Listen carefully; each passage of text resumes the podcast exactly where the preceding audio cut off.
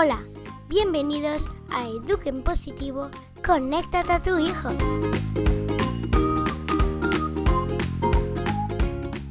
Estás escuchando a Mariana Sánchez.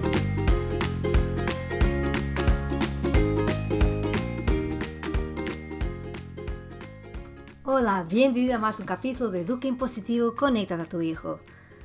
Pues hoy he decidido hablar de un tema que me está llegando mucho por email, que es el tema de las rutinas, de cómo montar una rutina que funcione, de cómo manejar todo este caos de tener todos en casa, de los que tenemos que trabajar, los niños que también tienen que estudiar, porque hasta en una etapa del colegio que hay que estudiar, o los otros que no tienen que estudiar y no sabes ni qué hacer, para que estén un poco más entretenidos, ¿no? Y que se puede trabajar un poco.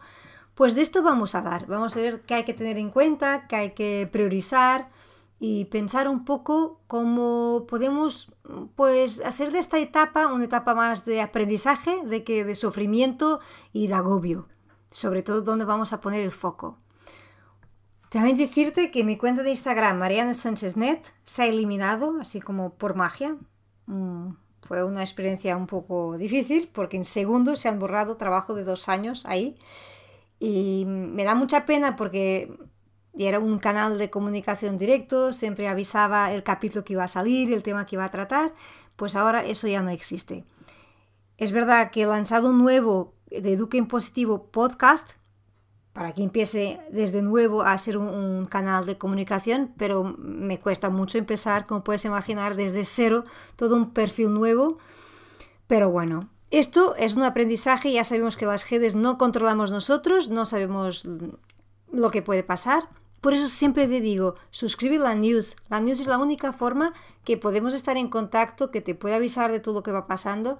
Ahora mismo he perdido 2.000 contactos ¿no? de oyentes, de, de gente que me está ahí siguiendo, que no tengo ni cómo saber, ni cómo contactar, ni cómo contestar sus preguntas.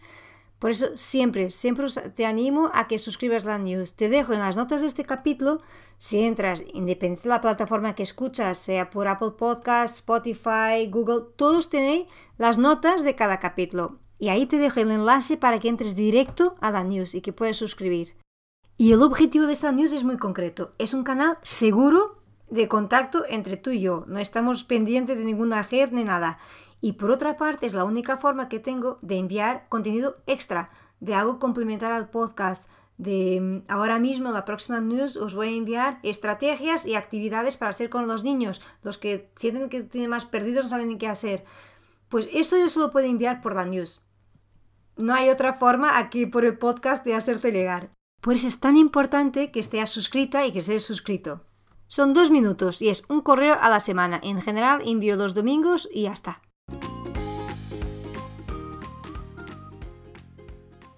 Y vamos con la tabla de rutinas, de cómo organizamos nuestras rutinas, ahora que vivimos 7 días por semana, 24 horas, todos en la misma casa. Bueno, primero que todo, simplificar. Seguramente muchos de nosotros hemos empezado la primera semana con unas tablas muy bonitas, con todo ahí muy marcado, pero llegas hasta el final de la semana y dices, uff, pues de hecho llegas hasta el final de dos días y dices, no, no funciona. ¿Verdad que no? O sea, entre lo que habíamos pensado, lo que de verdad se puede hacer, es muy distinto. Estamos todos aprendiendo a vivir esta situación. Es nueva para todos, para los niños, para nosotros, para los profesores. No hay ninguna experiencia de haber pasado esto en otra época. Entonces, claro, tenemos que tener esta flexibilidad. De eso también hablaba en el capítulo anterior de plan de sobrevivencia, ¿no? Para no hacerlo todo bien a la primera. Las tablas de rutinas tienen que servir para orientarnos, para mantener un poco de orden, pero no pueden ser totalmente rígidas porque eso va a generar más agobio y más estrés. Depende de la edad de tus hijos, mm, podrás montar de una forma o de otra. ¿Qué quiero decir con esto? Si tienes un hijo adolescente, no es lo mismo que tengas un niño de 4 años. A un adolescente le agobia tremendamente que vas a montar tú su tabla de rutinas. Yo te digo cómo ha funcionado aquí en casa. Los primeros días estábamos todos a la mesa y me fuimos a empezar a pensar cómo organizaríamos la tabla. Y claro, la madre me dijo, mami, ni de broma, mi tabla la monto yo. Yo me tuve que frenar y pensar, obvio, pues casi tiene 15 años, ¿qué sentido tiene que yo voy a decir todo. Y lo único que hemos acordado es la hora de comer al mediodía y la hora de, la hora de cenar, que son los dos momentos al día que sí o sí hacemos juntos. Lo demás, ella ha montado su horario como a ella le parece que funciona bien y lo único es que nos tuve que enseñar y a ver si encuadraba en lo que pensamos nosotros que puede ser útil también, ¿no? Claro, si tu hijo te llega y te dice, me levanto cada día a las 12 y empiezo a trabajar a las 5, me acaba a las 7 y está bien mi horario. Pues va a ser que no, obvio. Hay que tener buen senso, sentido común y, y, buscar algo que de verdad funcione para estas semanas que además no sabemos cuánto va a tardar. Entonces, hay que hacer otra cosa importante, diferencia entre fin de semana y semana para ellos y para nosotros. Si el hecho que estar en casa es igual de lunes a domingo, no, no, no funciona. Necesitamos de verdad un cambio de chip cuando es sábado y cuando es domingo. Y ellos también. Claro, ese horario que te montes tú te montes tus hijos adolescentes va a sufrir alteraciones, sí o sí.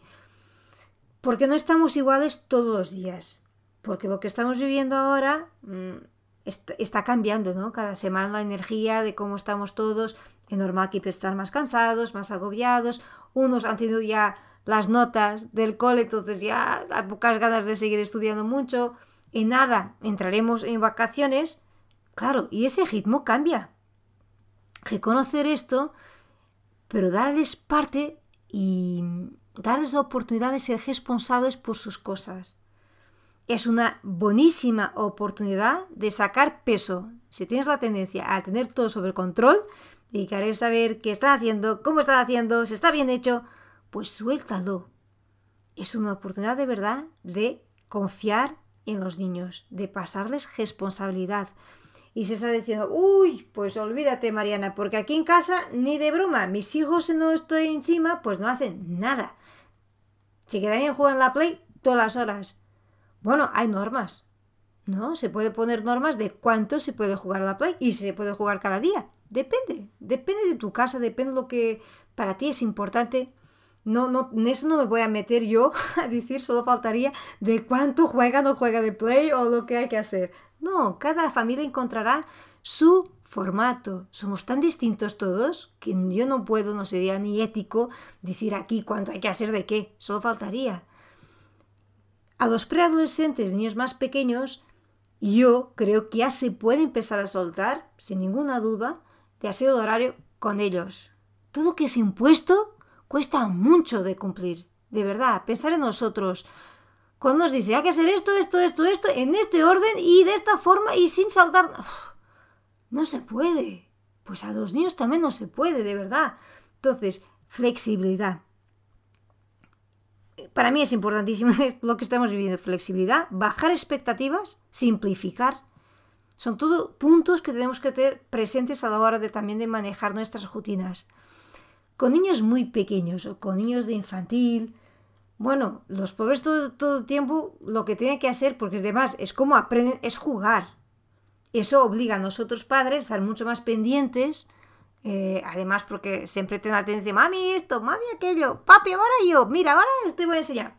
Lo normal, lo normal, cuando se tiene esa edad, necesitan mucho más atención. Y si es un bebé, pues ni te lo digo, ¿no? Entonces, aquí es nuestras rutinas de padres, ¿no? ¿Cómo vamos a nosotros a montar una rutina a nivel de trabajo? Porque también tenemos nosotros que trabajar para no volvernos locos. Yo te digo lo que nos funciona aquí en casa y tú ve de qué forma esto te puede servir o adapta a tu, realidad. Como tenemos una bebé de un año, y claro, es una etapa que ya demanda mucha atención, lo que decidimos fue hacer turnos. Pues yo tengo mi turno de trabajo y está mi marido más pendiente de la bebé. Y yo, y luego cambiamos, ¿no? Y él tiene su turno. Y estos turnos no son rígidos en nuestro caso, porque depende, si yo tengo una mentoría online, pues los horarios no son siempre iguales. Si mi marido tiene una conferencia, una videollamada, pues tenemos que ser flexibles. Y entonces esta flexibilidad, que llevo todo el capítulo hablando, tiene que estar presente en todo. Con los niños, en los niños también sepan ellos que aunque tengo una orden, un horario más o menos, también pueden cambiar, ¿no? No es obligatorio que haga lengua todos los días a aquella hora. Pues le apetece ese día empezar por mates, pues que empiece por mates. Y si de hecho ese día le está costando mucho arrancar, pues que haga un juego. A mí siempre me gusta mucho para despertar el cerebro hacer juegos de cartas con mis hijos. ¿Por qué no? Aprovechemos la oportunidad de estar a otro ritmo. No hay prisa, cada prisa, que hay que llegar a la reunión. Sí, es verdad, tenemos compromisos online, yo también los tengo, pero el ritmo es otro. Yo creo que si algo que esta experiencia nos está dando es bajar ritmo, ¿no? De una forma muy forzada, pero sí. Claro que hay... Muchas veces estamos agobiados por querer llegar a todo, ¿no? Que los niños no empiecen a acomodar tareas del colegio, que nosotros consigamos llegar a nuestro trabajo, a todo lo que nos he exigido. Sí, es cierto, pero hacemos lo que podemos y cómo podemos. Y tener esta serenidad, buscarla sobre todo, porque no la tenemos, pero encontrarla y alimentarla. Hacemos lo que podemos y cómo podemos. Espero que esta frase te quede ahí grabada, porque veo mucha ansiedad, veo mucha presión y eso nos está complicando y no ayudando. Y te la repito si necesitas. Hacemos lo que podemos y cómo podemos. Sin más.